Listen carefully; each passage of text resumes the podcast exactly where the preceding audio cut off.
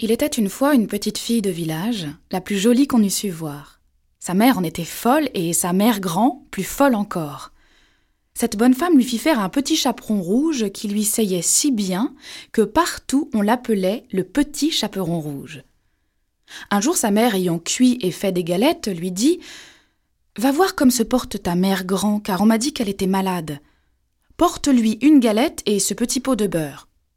Le petit chaperon rouge partit aussitôt pour aller chez sa mère grand qui demeurait dans un autre village. En passant dans un bois, elle rencontra compère le loup, qui eut bien envie de la manger, mais il n'osa à cause de quelques bûcherons qui étaient dans la forêt. Il lui demanda où elle allait. La pauvre enfant, qui ne savait pas qu'il était dangereux de s'arrêter à écouter un loup, lui dit Je vais voir ma mère grand et lui porter une galette avec un petit pot de beurre que ma mère lui envoie. Demeure-t-elle bien loin? Lui dit le loup. Oh oui, dit le petit chaperon rouge. C'est par-delà le moulin que vous voyez tout là-bas là-bas à la première maison du village.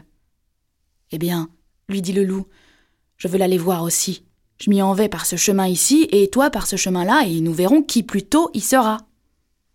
Le loup se mit à courir de toutes ses forces par le chemin qui était le plus court, et la petite fille s'en alla par le chemin le plus long, s'amusant à cueillir des noisettes, à courir après des papillons et à faire des bouquets des petites fleurs qu'elle rencontrait.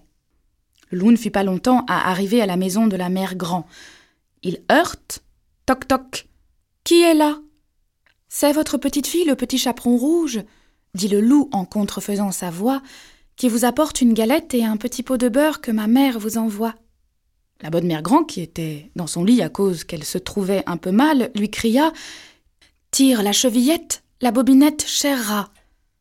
Le loup tira la chevillette et la porte s'ouvrit. Il se jeta sur la bonne femme et la dévora en moins de rien, car il y avait plus de trois jours qu'il n'avait rien mangé. Ensuite il ferma la porte et s'alla coucher dans le lit de la mère Grand, en attendant le petit chaperon rouge, qui, quelque temps après, vint heurter à la porte. Toc toc. Qui est là?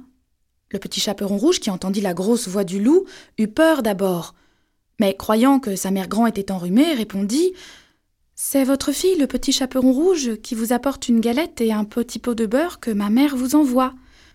Le loup lui cria en adoucissant un peu sa voix Tire la chevillette, la bobinette, cher rat. Le petit chaperon rouge tira la chevillette et la porte s'ouvrit. Le loup, la voyant entrer, lui dit en se cachant dans le lit sous la couverture Mets ta galette et le petit pot de beurre sur la huche et viens te coucher avec moi. Le petit chaperon rouge se déshabille et va se mettre dans le lit, où elle fut bien étonnée de voir comment sa grand-mère était faite en son déshabillé. Elle lui dit Ma mère grand, que vous avez de grands bras C'est pour mieux t'embrasser, ma fille. Ma mère grand, que vous avez de grandes jambes C'est pour mieux courir, mon enfant. Ma mère grand, que vous avez de grandes oreilles c'est pour mieux écouter, mon enfant. Ma mère grand, que vous avez de grands yeux. C'est pour mieux voir, mon enfant. Ma mère grand, que vous avez de grandes dents.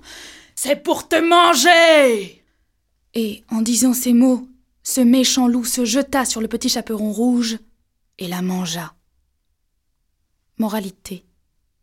On voit ici que de jeunes enfants, surtout de jeunes filles, belles, bien faites et gentilles, font très mal d'écouter toutes sortes de gens, et que ce n'est pas chose étrange s'il en est tant que le loup mange.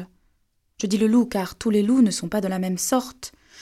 Il en est d'une humeur accorte, sans bruit, sans fiel et sans courroux, qui, privés, complaisants et doux, suivent les jeunes demoiselles jusque dans les maisons, jusque dans les ruelles. Mais hélas, qui ne sait que ces loups doucereux de tous les loups sont les plus dangereux.